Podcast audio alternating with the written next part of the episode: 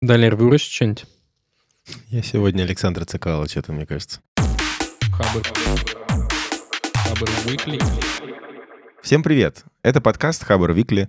Раз в неделю мы собираемся, чтобы обсудить интересные посты и новости, которые вышли на Хабре. Сегодня в студии я, Далер Лиоров, менеджер Хабр карьеры. Я, Вадим Филиппов, фронтенд-разработчик команды Хабр. Адель Баракшин, занимаюсь тестированием. Пацаны, охренеть вы, конечно, на позитиве. А, а я, Вань Звягин, главред, и, кажется, мы не сказали, что это 40 выпуск и все такое. Да, и сегодня еще 20 февраля. Ну, типа, раз просили. Да. Кто про Firefox написал? Я написал. Это перевод статьи Дэвида Пирса, который сделал наш пользователь SlideG. Э, Называется «Mozilla проиграла войне браузеров, но все еще считает, что может спасти интернет». Mozilla, по сути, занимает очень маленькую долю в сравнении с э, крупными браузерами. То есть там примерно 10%. А лидирует э, Chrome, он две трети рынка занимает. И статья описывает, как э, компания Mozilla переформатирует себя, чтобы выжить на рынке браузеров, чтобы вообще понять, как ей развиваться, как ей конкурировать и э, вообще зачем она делает этот браузер. Э, Там описывается события последних нескольких лет, ну, там вообще историческая справка дается, и описывается события последних нескольких лет, как вот э, у компании Mozilla сформировалась э, какая-то их миссия. Там речь про их SEO, который сформулировала, по сути, такой, условно, биль правах, только про интернет, каким она видит интернет, каким он должен быть. Ну и, собственно, их основное УТП, которое они для себя выбрали, это защита конфиденциальности. И они, по сути, всю дорогу беспокоились о данных пользователей, но сейчас, э, особенно после событий вот с Cambridge Аналитикой, когда все поняли, насколько вообще данные пользователей не защищены, и типа крупные корпорация типа Facebook вообще сливает их, там не шифрует никак, хранит в текстовом виде, она поняла, что вот эту вот их э, защиту данных нужно чуть больше пиарить, чуть больше о ней рассказывать. И они сделали на этом акцент и хотят э, завоевывать вот эту аудиторию, которая сейчас э, беспокоится о своей конфиденциальности. Поэтому они очень много и с продуктовой точки зрения делают в браузере акцент на конфиденциальность. Они там блокируют сильнее всякие трекеры, блокирует отслеживание цифровых отпечатков и выводит вообще статистику интересную, как они защищают тебя как пользователя. Еще интересно то, что они э, выходят за пределы браузера, то есть они такой немного идеологической компанией становятся, которая своими действиями даже заставляет э, корпорации типа Гугла делать какие-то шаги в сторону безопасности. Ну и плюс они выходят за рамки браузеров, они думают о подписке на VPN, у них сейчас появился типа Firefox Monitor, который помогает тебе отслеживать, э, был ли ты замечен в утечке данных каких-то. У них есть там отправка анонимная больших файлов, свой собственный менеджер паролей. Вот. Это все здорово. Они новый протокол еще хотят внедрить. И это здорово. А, Но, блин, ничего из этого не заставит меня перейти на Firefox, потому что я завяз в Safari. Что значит завяз в Safari? Вот я перешел на Firefox типа пару лет назад, хотя я был прям полностью погружен в Google экосистему. Мгм. А, вот. И я такой, это будет сложно, это будет невыносимо тяжело жить без хрома, без вот этого всего, без расширений. Ты знаешь, нет. Ну, то есть, но я пришел, ну, то есть я когда-то давно, конечно же, использовал Firefox, когда еще можно было его несколько кастомить.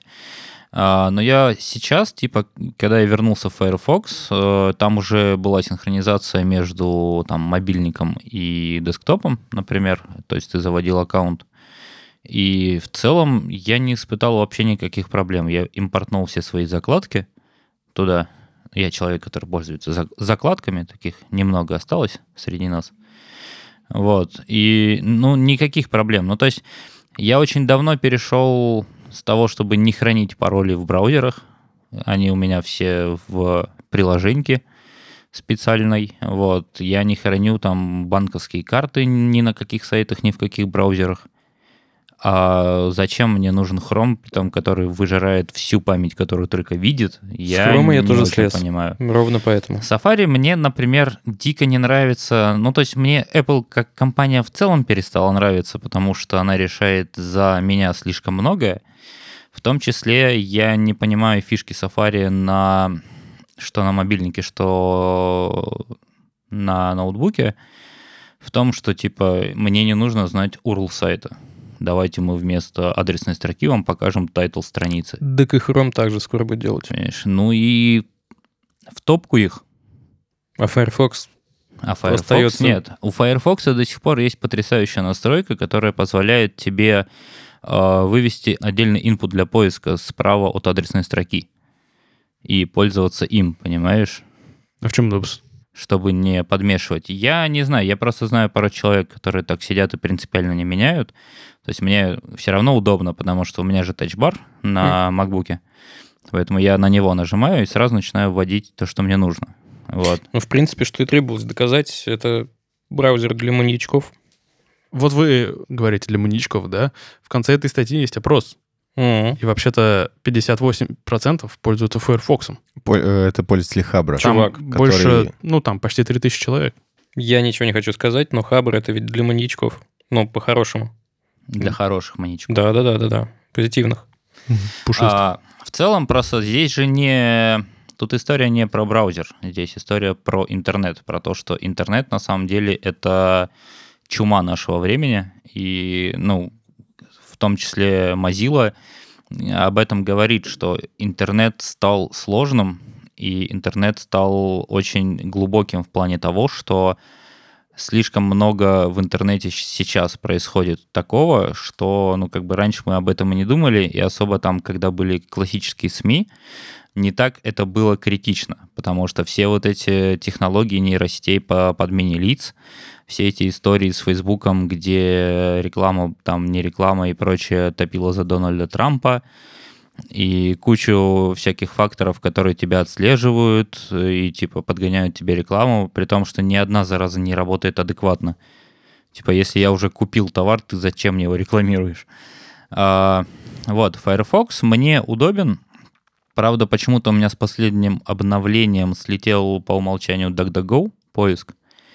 И внезапно мой ненавидимый... Я же говорю, для маньячков. Мой ненавидимый Яндекс туда как воткнулся, я аж испугался. Я давно не видел, что это такое, и прям был неприятно удивлен. А, вот. Ничего плохого в DuckDuckGo нет. Отличный поисковик. Никакой вообще разницы с вашим Гуглом, Яндексом и прочим. Если брать именно поиск без картинок, Картинки, без Он, кстати, использует технологии Яндекса, DuckDuckGo, Понимаешь? Для поиска. Так что... Внизу посмотри в углу. Э, С помощью технологии Яндекса. Ребята, напишите в чате, какой использовать хороший поиск, чтобы он не был завязан с Гуглом, Яндексом, Бингом, э, Рамблером, Яху и прочими. Смотри, в какой-то момент, мне кажется, ты либо получаешь годный поиск, либо получаешь контору, которая никак не завязана на все то, что ты перечислил. Ну, так, блин, либо одно, либо другое. Посередине не будет уже никогда. Я верю, что будет. Мне, мне очень хочется верить, понимаешь, в, в это. То есть, во-первых, э, берем Firefox э, как браузер, типа история о том, что, ну, это остался единственный, так скажем, плюс-минус независимый движок. Потому что все уже давно на WebKit. Это прям монополия Гугла, потому что, в общем-то, он на него и влияет. Как Я только понимаю, может. что это, с одной стороны, ну, хорошо, потому что альтернатива, но с другой стороны, унификация же это классно, и вам, разработчикам, не придется Унификация — это не классно. Есть стандарты, в том числе сайт MDN, поддерживается Mozilla, ну там совместная Apple, Mozilla, Google и Microsoft, по-моему, все веб-стандартные реализуют. Есть стандарты, как это должно быть реализовано, а как это работает на усмотрение разработчика браузера. Mozilla работает гораздо лучше, что с памятью, что с э, процом. У меня никогда не взлетает MacBook, когда я пользуюсь Mozilla. Но как только открывается 10 вкладок хрома, все. У меня MacBook начинает улетать от меня. Мне приходится его держать руками, понимаешь, чтобы он хоть как-то серфить в вашем этом интернете. Ну что, давайте соцопрос. У кого что? Вот у тебя Firefox понятно, у меня Safari. Пацаны. У меня ну, преимущественно Chrome, но, разумеется, по долгу службы всеми пользуюсь. Я в основном пользовался Safari, но я периодически то Firefox, то Safari. Последнюю неделю я Firefox пользуюсь. Проблема Только вообще, им. вот мы уже обсуждали это, но главная проблема, я типа рад бы пользоваться Chrome, ой, вернее, Firefox, да, больше. Но проблема в том, что у Firefox не такая инфраструктура и экосистема. И у Вот. меня забиты там и пароли, и карточки, и типа, ну, мне просто удобно вот там по клику заполнять свои данные и так далее. И я прекрасно понимаю, что это совсем небезопасно, но Google и так обо мне уже все знает. Так что я даже это удалить не смогу у него. Ну, это вот то, куда идет э, Mozilla, я так понимаю, Ошибки создание своей экосистемы. И с точки зрения Mozilla, у нее нету цели, как я понимаю, переманить тебя на Firefox. Если ты заботишься о своей конфиденциальности на Safari, это как бы тоже решает их задачу, э, которую они в своем манифесте описали, сделать э, э, интернет типа, это более же безопасным. бизнесочек. Да, да, да, но они Но, сейчас... значит, у них есть такая цель. Ну, э, цель, конечно, есть, но они сейчас мыслят себя вне, ну, то есть они пытаются выйти за рамки браузера, потому что интернет — это не только браузер. Интернет еще и голосовые помощники какие-нибудь, это и в общем, куча разных других точек входа. Единственное, я просто боюсь, что Mozilla скатится в историю цензурирования интернета за этот счет. Типа, вот давайте там, там вот вахабиты в Телеграме. Все, Телеграм нельзя открыть через Mozilla. Они, Ну, наоборот типа, же, усложняют работу. Вот я заикнулся про новый протокол DNS over HTTPS. ну, Они же да, в прошлом да. году получили там от британцев эту премию злодеи интернета, потому что все провайдеры перестанут быть способны отслеживать трафик юзеров. Мгм.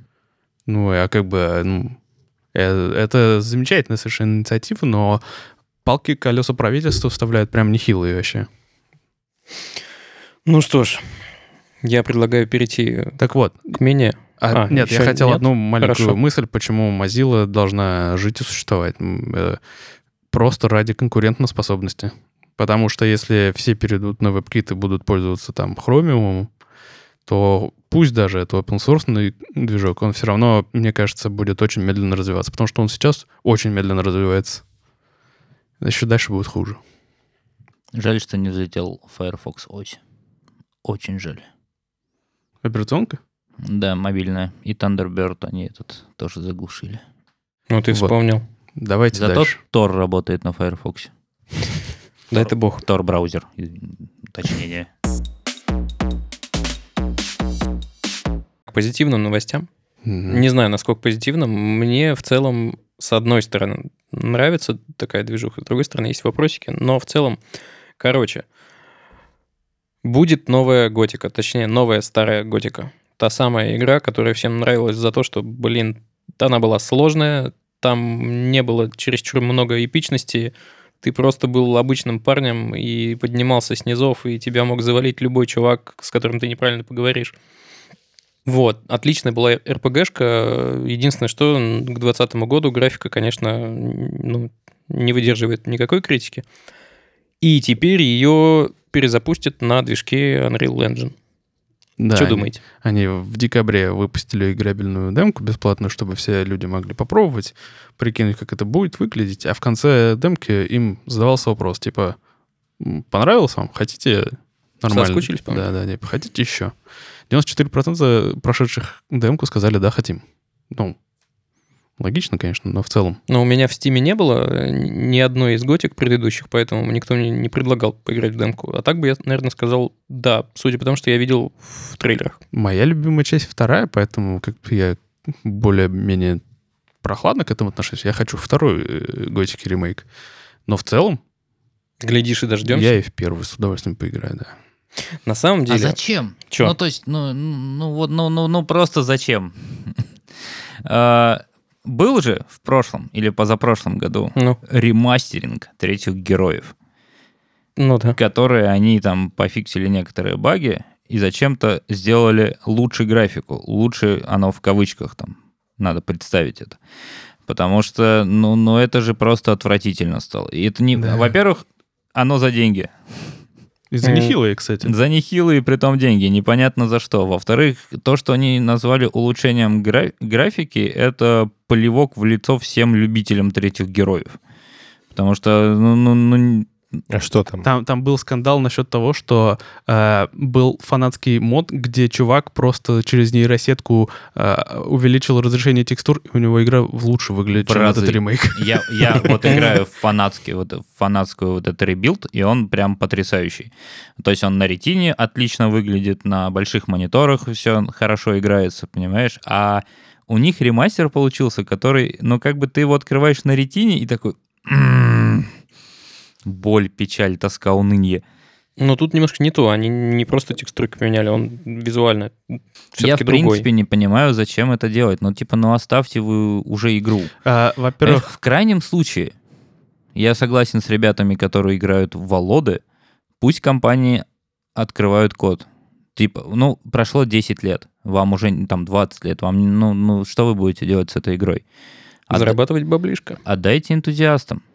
Понимаешь, они сами пофиксят за вас баги и будут спокойно сидеть себе играть. во-первых, все. Я вот почему э, за эту идею в целом, потому что, во-первых, э, это единственный способ подрастающее поколение познакомиться с этой игрой.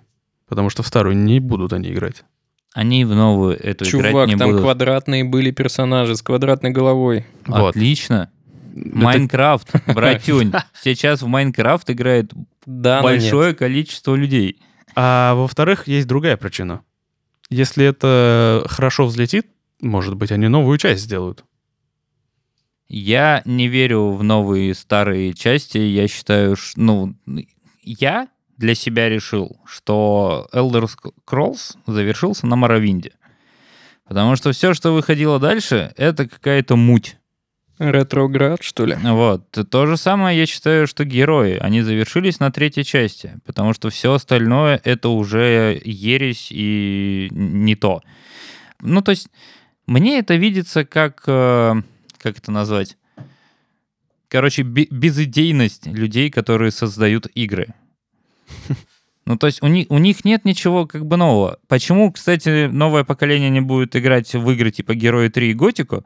Потому что они сложные. А все игры, которые выходят сейчас, это тупая фигня, где тебе просто надо мышкой куда-то идти. И это все. тоже не дословный Сейчас говоришь, ремейк. как старпер чувак, который такой, вот, было лучше. Я это советские времена. у Это не дословный ремейк, надо сказать. Там изменен геймплей и там попроще.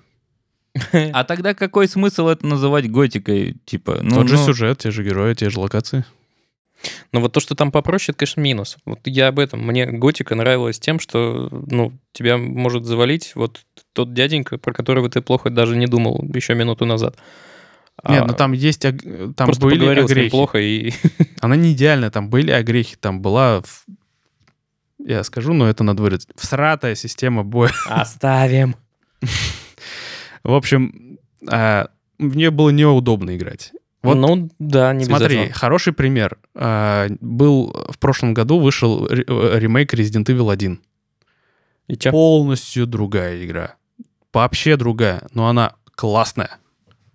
И она передает дух старой первой игры, части, но все равно классная, по-своему просто.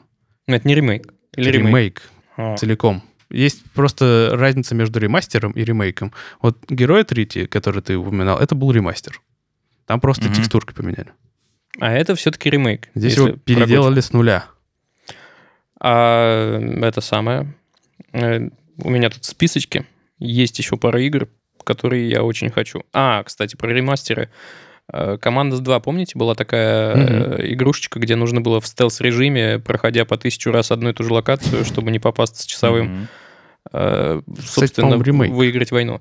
Так вот, это ремейк или ремастер? Это как раз э, ремастер, потому что они только поддержку высокого разрешения добавили и все. Тогда играть не буду. Зато очень хочу посмотреть на то, что получится из Baldur's Gate 3. А это вообще не ремастер, не ремейк, это сиквел. Ну да, но, блин, это я к тому, что на самом деле мы все это э, разгоняем и ведем к одному ровно. К тому, что идеи, кажется, закончили, и что-то очень много ремейков вообще появляется в Ну последнее да. время. И продолжений, и сиквелов, и всего вот не этого. только в играх, и в фильмах такое уже. Вон, Джокера пересняли. Ну, я конечно, сейчас по-другому. подумал, короче, я тут поразмыслил над тем, что я старый. И, Ты уже успел? а, ну, я старый, но быстрый.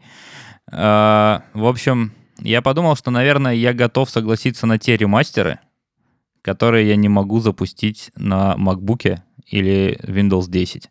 Например, Ну Duke да, Nukem, например, первый Doom, ну так, чтобы Ты, прям ты же адекватно. не сможешь в это играть. Ты можешь это запустить в браузере. Меня Я есть- с большим кайфом недавно установил себе на ноуте Windows, на виртуалку, поставил на нее Windows XP, поставил на нее Shadow Warrior 97 года и прошел ее. А много игр есть в браузере. Ты, ты же можешь просто в браузере играть через эмулятор. Но не все. Ну, нет тех игр, которые бы я хотел. У меня просто дома есть диск э, 3D Realms, называется. И там как раз Duke Nukem, Думы, первая, самая потрясающая Лара Крофт. Вот. И... Из треугольника.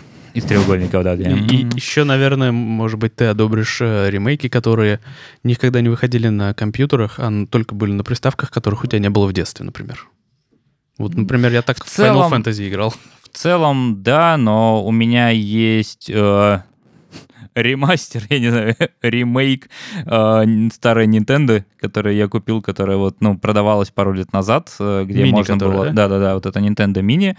Я... Есть инструкция, как ее перепрошить. У меня там теперь дофигелиард игр. Вот, и я периодически сижу, короче, в них гамаю на джойстике, прям круто, классно и вообще замечательно. Любимая моя игра стала Тетрис, потому что я тут недавно посмотрел мировые соревнования прошлого года по Тетрису, и это офигеть как напряженно, я вам скажу. Блин, прикольно, давай ссылку оставим. Мне кажется, вот этот, э, эти популярность ремейков и ремастеров связана с тягой нашей в целом к ностальгии.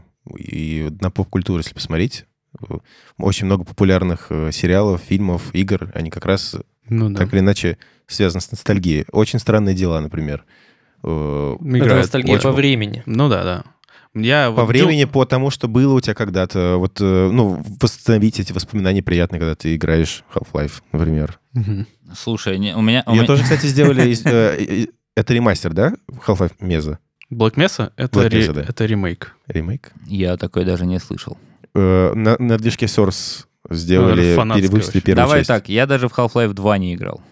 Зря. Вот скоро, скоро выйдет VR-версия. У меня есть, у меня есть Half-Life 1, купленная в Steam, и я в нее периодически гамму. Я ее знаю уже прям всю. Я кучу раз смотрел эти э, прохождения на скорость, знаю баги, и иногда этим пользуюсь. Э, Это потрясающе, на самом деле. Так вот, главный вопрос. Может быть, классные истории вообще закончились? Это, может быть, дело все-таки не в ностальгии, а в том, что уже выдумать ничего не могут?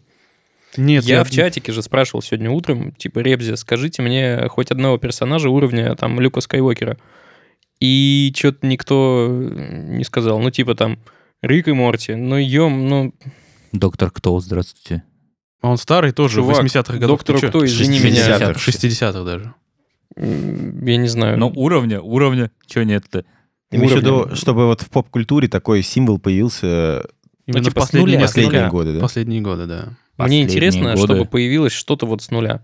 Я вспомнил Ведьмак. только э, этого Хайзенберга из «Во все тяжкие», ес- если не брать игры, а вообще. Ну и нам напомнили про Джона Уика, но это спорно тоже. Ну, Джон Уик спорно, хотя это довольно угарно, Ну как да. минимум. Он такой...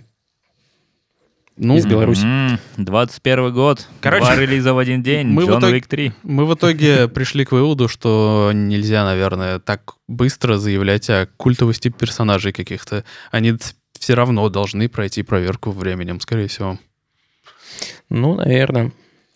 Просто я вспомнил еще одну игру. Извините, но меня что-то... Я просто... Я не играю сейчас в игры. У меня нет на это времени и нет ни одной игры, которая бы меня зацепила. Не оправдывайся. Последняя игра, которую я прошел, это, было, это была GTA 5, ради которой я купил четвертую плойку, прошел игру и продал эту плойку. Потому что больше она мне не понадобилась. А, просто сейчас нет, например, я опять же не слежу, да, я могу сейчас прям не попасть в точку, но я очень давно не встречал пошаговых игр. То есть вот я дико ненавижу Warhammer 40 тысяч, вот эту вот всю историю, потому что я играл в первый Warhammer, где у тебя было 5 космодесантников, и это была пошаговая стрелялка, обалденнейшая, э, с изометрической графикой, вот это вот все. А, я вспомнил. Старая такая, на XCOM похожа. Еще Да, какая. да, да, да. Вот она очень похожа на XCOM. А сейчас все игры, как по мне, они ну, ну реально делаются тупенькими. То есть я даже не, не могу сказать, что вот как-то меня прям GTA 5 сильно зацепило. Мне, мне не нравится вся текущая версия Need for, вот, вот вот Need for Speed, который я когда-то прям обожал и, и играл прям до полуночи. Вот. С другой стороны, я уже который год играю в Евротрак симулятор, и тут, наверное, меня никто не поймет, но рулить дальнобойщиком У меня друг под есть. дождь и который- слушая Motorhead. Подождите, м, тут какая-то исповедь э, ста- э, старперов началась. Мы же не об этом вообще говорим в целом. Мы говорим идеи про то, что... кончились. Я А, согласен. ага. Никто не может придумать нормальную игру. Не, не согласен. Ну, ты... к- м- музыка Геймдев существует... в заднице. Музыка существует дольше, чем и все равно эволюционирует и в новые жанры и так далее. Фильмы все равно, ну да, это стало, это фильмы тоже заражены сейчас ремейками, конечно, но тем не менее я жду новую Дюну. А, и в целом все равно выходят самобытные какие-то фильмы все еще и с играми то же самое. Особенно и инди растут сейчас как на дрожжах, и там и вообще шикарные идеи совершенно. А вот сейчас, я не знаю, ты можешь об этом говорить или нет. О чем? А что, БГ-3 классно или нет? А, я уже там не работаю, поэтому, наверное, могу. Так что, ну, да, она, ну, она прикольная. Ты прям видел геймплей? Нет, нет, геймплей я не видел. А что ты видел? Я сюжет. Строчки кода? Сюжет видел. Сюжет видел? ну, сюжет я не могу рассказывать. Ух ты. Адель у нас просто работал в Ларен, которая, собственно, и делает Baldur's Gate 3. Да. Блин, и, а ты можешь сказать, когда начали разрабатывать ее? А, более чем за полтора года до анонса. Так вот могу сказать. Окей. Блин, а что еще можешь рассказать? Расскажи хоть что-нибудь. Ничего, немного могу рассказать, потому что в самом процессе я не участвовал, я просто общался с чуваками, которые обсуждали вообще всю канву, весь мир и так далее. Она будет очень похожа на Divinity, ну, как бы по геймплею именно. Мгм. Поэтому должно всем зайти в целом. Ну, давай теперь плавненько к программистам. А что, Да. плавненько? Просто расскажите нам, почему нужно изучать исходники классических программ. Или не нужно. Ну, не А все. мы послушаем. Статья называется «Программисты, давайте изучать исходники классических программ». Она от пользователя 32bitme, который перевел статью Филиппа Джонсона. И в целом, ну, посыл простой. Э, В интернете существует огромное количество исходного кода старых программ, и больше, ну, немалая часть из них хорошо написана. И приемы, которые там используются, в целом не состарились и до сих пор э, полезны. Ну, их можно использовать даже. Э, в частности, ID Software вообще известно в целом своими программистами крутыми. Карма вообще бог. И у них есть исходники э, их думов, вплоть до третьего, по-моему. И, э, ну да, если вчитаться в них и понять архитектуру кода, то прям, ну, это захватывающе и действительно поражаешься иногда элегантностью.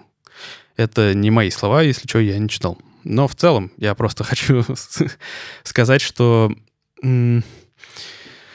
поначалу может показаться, что сейчас э, вообще технологии развиваются семимильными шагами, нет смысла обращать на то, что было написано когда-то там давно, много десятков лет назад, но, на- но по факту э, да, технологии меняются, а методы нет. И, по сути, действительно можно э, опираться на опыт предыдущих програ- ну, программистов и использовать их э, навыки и знания. Учитывая, что по-настоящему хороших программ мало. Хорошего кода среди игр вообще единицы. Это уникальный опыт. Вот, например, зарыться в код Дума, того же самого или там Вольфенштейна, и просто посмотреть, как тогда все это работало. Плюс на качество кода работает вообще тот самый факт, что раньше нельзя было выпускать для игр патчи. Это мне как бы прям, ну, я сейчас не представляю. Если ты тогда накосячил, то все. Ну, все просто плохо. Тебе надо всю партию перевыпускать. Поэтому А, кстати, там есть э, примеры, например, э, посадочного компьютера для Apollon 11.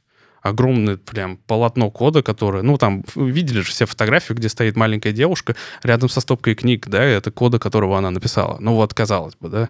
И тем не менее, интересное чтиво. Вы что думаете? Имеет смысл смотреть на это древнее говно мамонта?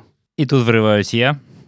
И вот пока я же готовился, но не вспомнил. А сейчас, пока говорил Адель, а, на Хабре не так давно была обалденная серия про игру Another World. Мгм. И про то, как ее создавали и на какие ухищрения они шли для того, чтобы вписаться в те рамки ну, тех компьютеров тех лет. И это круто. Ты понимаешь, насколько работает а, находчивость человека, который вот делает задачу. Сейчас мир поменялся. А, Сейчас никто уже об этом не думает, потому что, ну, железки огромные, все это прям работает, типа, и ты не, не задумываешься о рендеринге, о том, сколько ресурсов на это тратится. Это то, за что я периодически хейчу чуваков, которые считают, что игры надо создавать только на Unity и ничего больше. А старые программы, в принципе, то есть я, например, смотрел э, исходники фотошопа, и это достаточно интересная тема, потому что у них есть решение для фильтров первых фотошопов. И, честно сказать, я думал, что я шарю в математике. Оказалось, нет? Оказалось, нет, потому что там есть э, достаточно крутые реализации крутых штук. То есть, ну, градиент это самое типа такое, простенькое, его реализовать э, несложно. А всяческие, э, я забыл, как называется, да даже типа размытие Гаусса в программном коде выглядит просто потрясающе. То есть можно вот распечатать на стенку, использовать вместо обоев, это прям ух. И в целом, очень часто приходится заглядывать в исходники фреймворков, библиотек, благо сейчас все плюс-минус open source, да. А, Интересно посмотреть исходники Дума, потому, потому что я помню, что это был за компьютер у меня, на котором я первый раз это играл. Это, по-моему, был 486 или 286, я точно, ну вот что-то из этих. И там прям очень большие ограничения. То есть я понимаю, что сейчас написать такую игру, которая поместится там, не знаю, на дискетку в 3,5 дюйма 1,44 мегабайта, Там не одна дискетка была. по-моему, одна все-таки Нет. для первого дума. Мгм. Вот, ну, короче, это Девять. очень тяжело. И мне, например, дико нравится для фронтендеров э, есть конкурс, по-моему, он называется 30 килобайт, но я честно, или 10 килобайт, я очень ну, могу ошибиться. Короче, его суть в том, что ты должен создать Уместить. сайт, игру или что-нибудь и уместить это в 10 килобайт. Это очень сложно. 30, наверное. И период... Ну, я точно не помню. Ну, то есть там вот есть Чувак, что то мало, что то мало. да, что то мало, Ну, что то мало на самом деле. И иногда ты просто смотришь на их решения, потому что все исходные коды, они доступны, и ты такой типа, а что, так можно было? Это мне напоминает, во-первых, э, популярную в прошлом в России демо-сцену, где вот эти демки компьютерные были, которые там из 10 килобайт разрастались в, невероятную графику. На Ютубе я хотел порекомендовать, э, я забыл, как называется этот канал, там есть серия видео про то, как чувак буквально вот в наше время написал игру для э, Nintendo для картриджа в 42 килобайта. Очень крутая. И я еще что-то хотел сказать, наверное. Но я забыл. Уважаемый Роскосмос, выложите в open source э, исходные коды программы Буран. Очень вас прошу. Они их не найдут. Еще они, скорее всего, нас не Буран слушают. не найдут. Э, ну, Его уже никто не найдет. находят, а они не найдут. А, там уже ничего нет, его разобрали. Там же крыша упала на единственный полетный А, экземпляр, и точно. все. Так и что, надо или не надо читать-то их? Конечно, надо. ну да, конечно, надо. Это а про- вы читаете? это прокачивает твои мозги. Ты, ну, опять же, можно, знаешь, можно открыть книжку и читать, а можно открыть книжку и вычитать оттуда новые знания. Вот исходники надо вычитывать, в этом нужно разбираться, на это тратится очень много времени. Но в итоге это приводит к тому, что ты качественно растешь, ты узнаешь новые всякие архитектурные штуки и смотришь реализации там алгоритмов, например, на тех языках, э, которые там ты не знаешь или знаешь. Исходники смотреть э, игр, например, ну вот просто если взять игры на JavaScript, э, например, есть там Bombermine, да, который многопользовательская игра, написанная на, кону, ну, на HTML5 плюс Java сервер, вот это вот все. Э, есть, недавно была статья про 2D Doom на Хабре, то же самое. Они несложные, они весят очень много. Но я уверен, что их можно сделать маленькими, и они не потеряют в качестве картинок, анимации и прочего. Я- Просто люди не, этим теперь не заморачиваются. Я вспомнил, что я хотел третьим сказать. Одна из моих самых любимых статей на Хабре э, была статья, где чувак 3D-рендеринг уместил на визитную карточку, там буквально в, в одну линию невероятные математические манипуляции. Вот это вообще крутяк. Это, это как это называется? Паранормальное программирование, короче. Я сейчас подброшу дровишек. Несколько выпусков назад кто-то мне здесь говорил, что брать решение со Stack Overflow — это говно. Чем это принципиально отличается? Тем, что ты со Stack Overflow, ты берешь решение, э, Индусов. не задумываясь о том, как это работает. Я это встречаю почти каждый день. Я могу спросить у людей в чатиках. Ну, то есть, например, просто совсем недавняя ситуация. В одном чатике по фронту чувак потратил неделю, чтобы разобраться, почему у него там не работает дропдаун. Он скопировал какое-то решение со Stack Overflow, оно работало, а потом немножко поменялся контекст. И чувак не знает, что сломалось, потому что он не понимает решение, которое он скопировал. Контекст поменялся, решение не изменилось, и он не знает, что с этим делать. Найти новый контекст на Stack Overflow он не смог. Это, извини, это отличается от Stack Overflow тем, что на Stack Overflow ты не знаешь, кто это пишет, и не знаешь, зачем он, что он делает, да? А вот этот код, во-первых, проверен временем, ты знаешь, как это работает, и, ну, ты знаешь, почему это хорошо.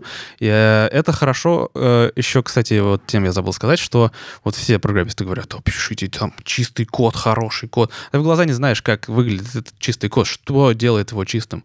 Именно вот подобные примеры тебе могут помочь ну, понять, что такое чистый код и как он должен выглядеть. Это не единороги, оказывается.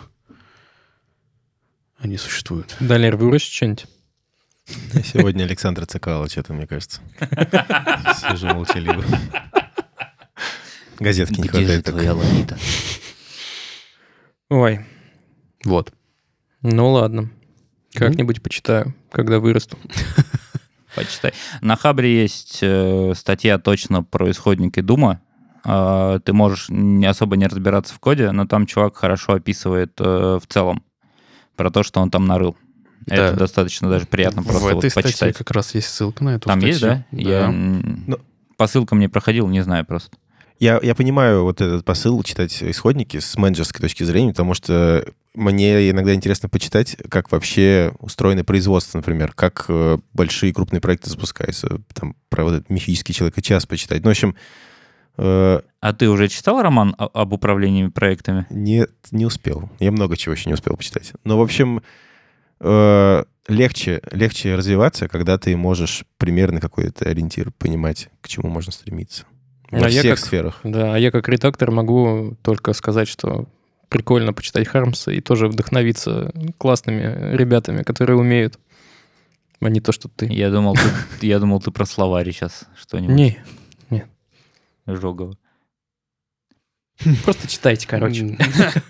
Думайте, что читаете, правда. Все подряд не надо. Ладно, давайте. Осталось как раз на заключение наша постоянная рубрика «Могли бы обсудить, но не обсудили». И у меня здесь, на самом деле... Он сейчас вот еще так ручкой сделал, каждый раз так делает. Каждый раз их... Вы не видите. Да. Первая статья называется «Пушка Гаусс». Ну, как название говорит само себя, чувак собрал пушку Гаусс.